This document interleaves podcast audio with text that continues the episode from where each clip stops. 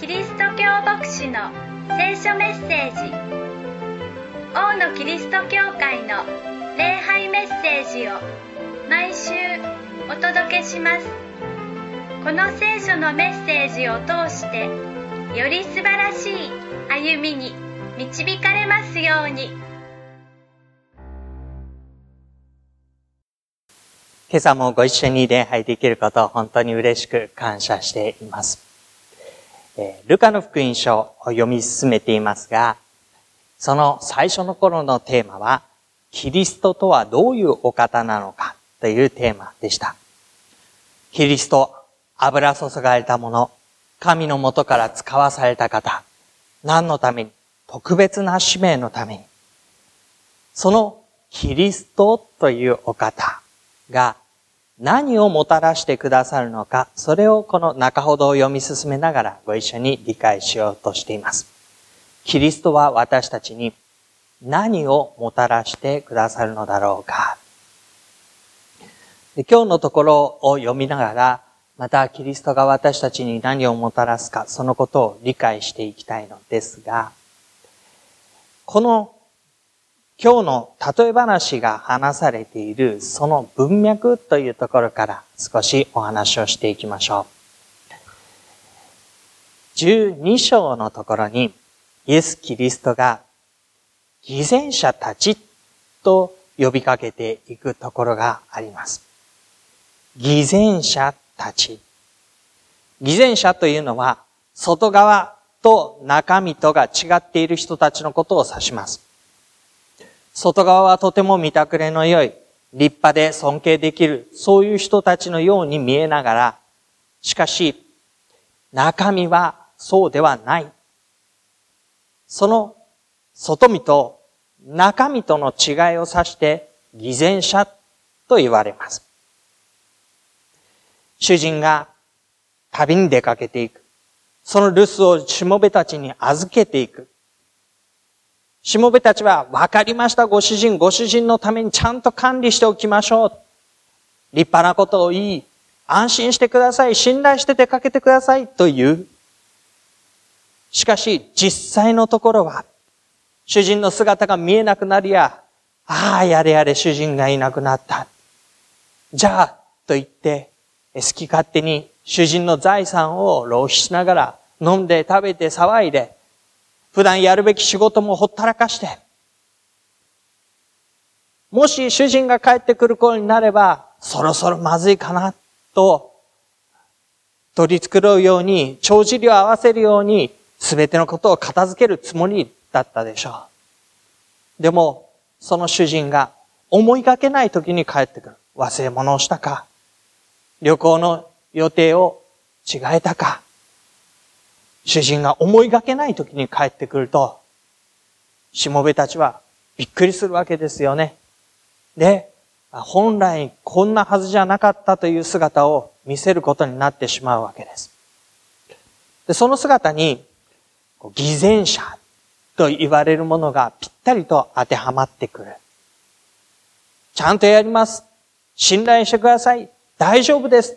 と言いながらも、中身は全然そうではない。歩み。で、その中で、12章の57節のところに、こういう言葉が出てくるわけなんですね。12章57節。なぜ自分から進んで何が正しいかを判断しないのですか？人から言われて、状況が差し迫って、仕方なく上辺を取り繕うかのように、良いものに仕立て上げようとする。そんなあなた方偽善者たちよ。なぜ、自ら進んで、何でもない時に普段からいつも通りに自分の歩みにおいて何が正しいかを判断しないのですか？そんな中で人々がやってきて、そして一つのことを報告します。13章の初めのところです。ピラトがガリラヤ人たちの血をガリラヤ人たちの捧げる生贄に混ぜた。つまり、ピラト、という人物が指導者です。彼が権力を振るってガリラヤ人たちを殺す。そしてその血をガリラヤ人たちが礼拝を捧げるという生贄の地に混ぜて捧げる。そんな無ごたらしいことが起こったんですよ、とイエス様に報告をする。するとイエス様は何とおっしゃったか。そのガリラヤ人たちがそのような災難を受けたから、他のどのガリラヤ人よりも罪深い者たちだったと思うのですか彼らが罪深かったから他の人たちより、ああ、かわいそうに、でも仕方がない、自己自得だよね。そういう話なんだろうか。続いてイエス様はご自身からもう一つのケースを持ち出されます。それはシロアムの塔の話でした。シロアムの塔が建てられていった時に、なぜかわからないけれども、その塔が崩れ落ちる。下敷きになって18人の人が死んだ。他の人たちよりこの人たちが罪深いものだったから、その裁きが罰が下ったというのですかイエスがおっしゃったのはこうでした。そうではない。私はあなた方に言います。あなた方も悔い改めないなら皆同じように滅びます。この言葉は私たちを安全地帯に置いておかないわけですよね。私だけは大丈夫。あの人たちはああなってしまった、こうなってしまった。でも、私は大丈夫と自分を安全地帯に置くことができないわけです。あなた方も皆同じだ。悔い改めないなら同じように滅びるのだと言われます。え、一体それはどういうことなんですか？私の歩みは大丈夫なのではないのですか？安心していていいのではないのですか？私にはまだしなければいけないことがあるのですか？どうしたらいいというのですか？安全地帯に置かれていないという自分自身を顧みるに、一気に焦りとともに、ではどうしたらいいだろうか？そんな思いが湧いてきます。その時にイエス様が例え話されたのが6節から今日読んでいただくところになります。6節ある人が武道園に一軸の木を植えておいた。実を取りに来たが何も見つからなかった。武道園に一軸の木っていうのは少しおかしな感じがしますけれども、武道の木っていうのは地面に生えているその木が上に上に伸びて、そしてそこから横に横に広がっていくわけです。今はちょうどブドウのなる時期ですかね。えー、私の家の近所のところにも庭先でブドウを作っているようなところがあって、な、ななんか実がなってるかなと思ったら、2、3日すると袋の中に入ってしまって、絶対にあれは取っちゃいけないってことなんだなというふうに思いましたけれども、そう、その下から伸びたつるのところが横に横に伝わされていって、そこにこう、ブドウがぶら下がっていきます。ですから、地面は空いたままなわけですよね。そこに地面を塞いでいないので、一軸の木を植えて、地面からは一軸の木がなるように。ブドウの房は上にこうなるように。というふうにするのが、まあ、賢いやり方のようです。それで、一軸の木を植えておいたわけですね。たまたま生えていたわけではないんです。収穫を期待して、一軸の実がなるようにと、そのことを期待しながら木を植えておいた。当然、実を期待していますから、後になってその実を取りに来るわけです。が、その実を取りに来たけれども、何も見つからなかったと言うんです。小さな実の一つもなっていない。葉っぱは立派に生い茂っているかもしれないけれども、何ら一つも実を結ぶことはない。そんな様子を見て、主人は武道園の番人にこう言います。見なさい。三年もの間やってきては、この一軸の実のなるのを待っているのに、なった試しがない。三年の間。別にこの主人が短気なわけではないんです。もうちょっと辛抱強くすればいいのにという話ではありません。3年の間もうすでに我慢をしているんです。1年目植えて、そして実が実るだろうか。期待を持って、楽しみにして、そのところに来た。けれども、実が実っていない。まあ、初めの年だし、いろんなことがうまくいかなかったか仕方がないか。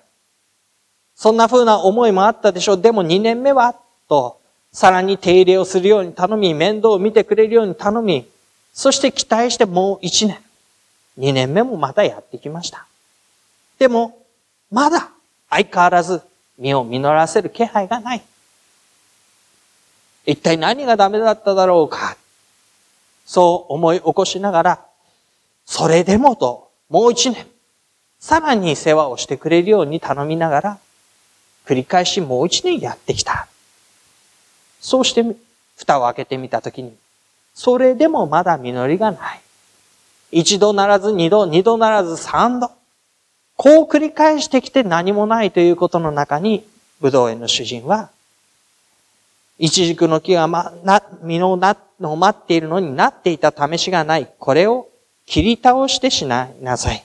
何のために土地を塞いでいるのですか何のために土地を塞いでいるのですか？期待された実り。本来、一軸の木がならせるであろう実り。それが本来の形の通りになっていない。そこに切り倒してしまいなさい。もう、これ以上待つことはないのだ。もうこれ以上の先はないのだ。ここで終わりなのだ。そういう宣告を持って、武道園の主人は万人に言いつけます。しかし万人は答えます。ご主人、どうか今年一年そのままにしてやってください。木の周りを掘って肥やしをやってみますから。もしそれで来年実を結べばよし。それでもダメなら切り倒してください。もう一年と万人は言ったわけですね。もう一年。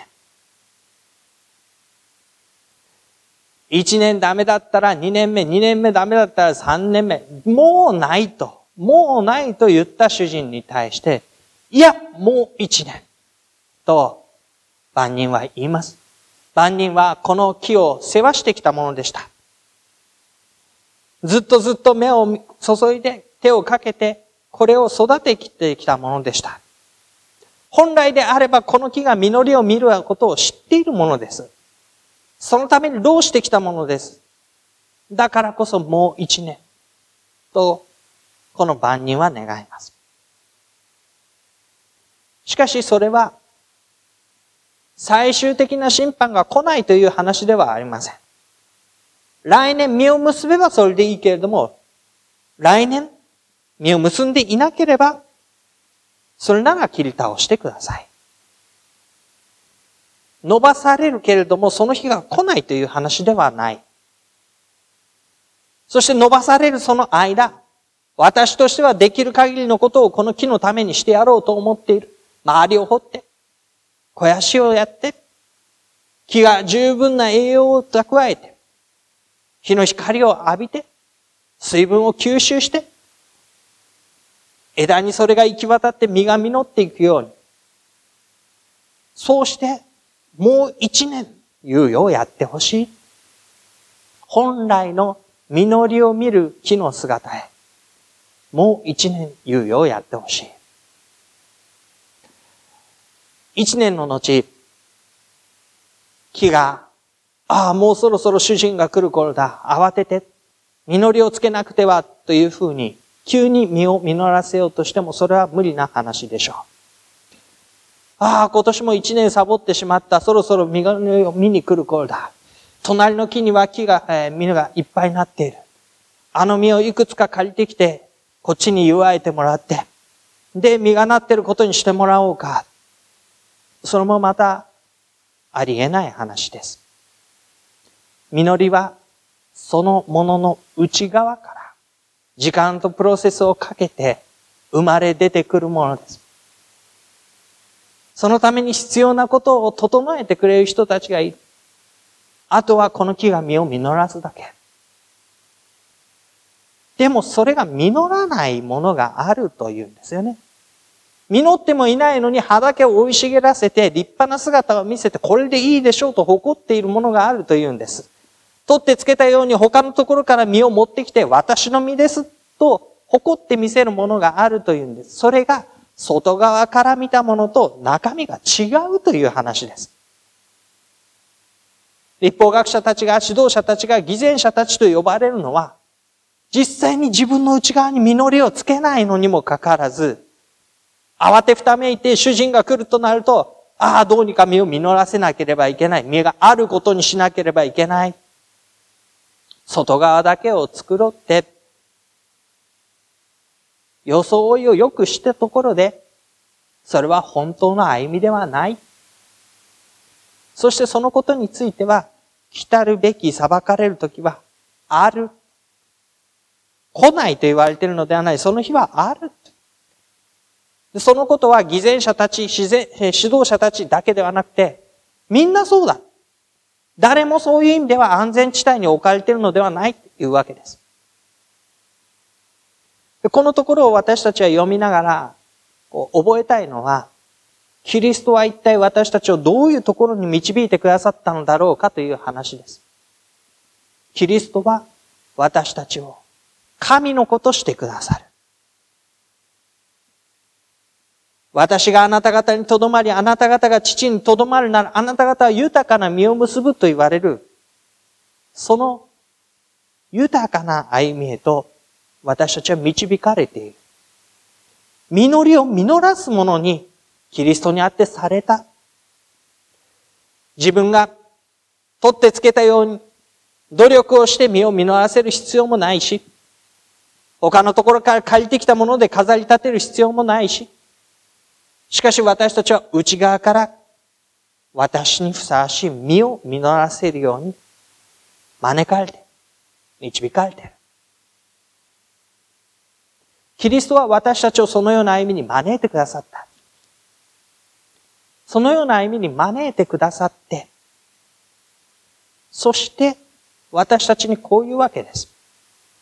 先ほど読んだところですが、12章の57節なぜ自分から進んで何が正しいかを判断しないのですか？なぜ自分から進んで何が正しいかを判断しないのですか？言われてではなく、恐れてではなく、間に合わせではなく、いつも自分のするべきこととして、したいこととして、私が歩むべき道として、そこに私の歩みを見出す。木は実を実らせることが仕事です。実を実らせる木に私たちはされたというときに、私たちは喜んでその歩みに自分自身を合わせていきます。進んで私のすべきこととしてです。それを神を恐れて神の裁きを恐れてこうなってきたからもう少しでちょっとまずいかもしれないからその上辺を取り繕って、人と比べたらもうちょっと頑張っておかなければいけないかなと思って、そのように外側から間に合わせの飾り立てをする必要は全くもうない。私たちはキリストにあって、内側から身を実らせるものにされた。だからこそ私たちは、自ら進んで、その歩みの中で、実りを求めようというのです。強いられて、外側から焦ってではなく、自ら進んで、この歩みに導かれる。神は、一人一人の歩みをご覧になったときに、誰一人誰一人その例外において安全地帯に歩ませることはなかった。でも、私たちはキリストにあって、すでに神のものとされているときに、ある意味で、非常に厳しいところにも置かれていることになります。それは、実りをもたらすものにされているところに歩んでいるからです。歩みが身をもたらすのかもたらさないのか、そのことは問われる。ただキリストは私たちを実りある歩みへと導いてくださっている。小さな身でも一つでも、それはいいんです。ただ、キリストにある歩みであるにもかかわらず、何の実りもないというのは、やっぱりどこか何かが少し違っている。そんな歩みの中で私たちは自らの歩みを点検し、そして、自ら進んで、この歩みがキリストにあって本来与えられている形、本来喜んで歩める形に整えられていくことを心から願っている。外側からではなく内側からそれが整えられていくことを私たちは願っている。そんな風に変えられて歩むことができるのがキリストにある歩みです。偽善者たち、外側と内側の違う者たち、何度も何度もイエスがそのように呼びかけるときに、私たちは、外側と内側、私たちがキリストのゆえに、内側から歩むことのできるところに、自ら進んで、それが良いものであるように。ひいては外側にそれが出てくるように。その思いをいつも新たにされながら歩みたいと願います。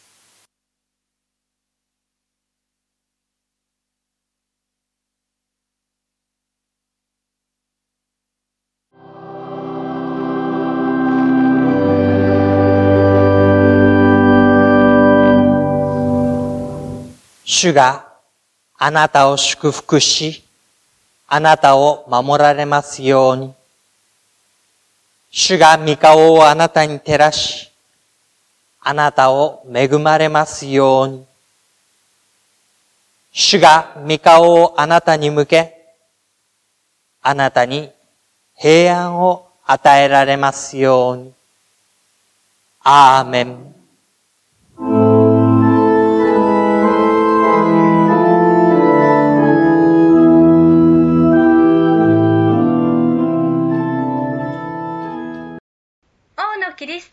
会の礼拝メッセージをお届けしました。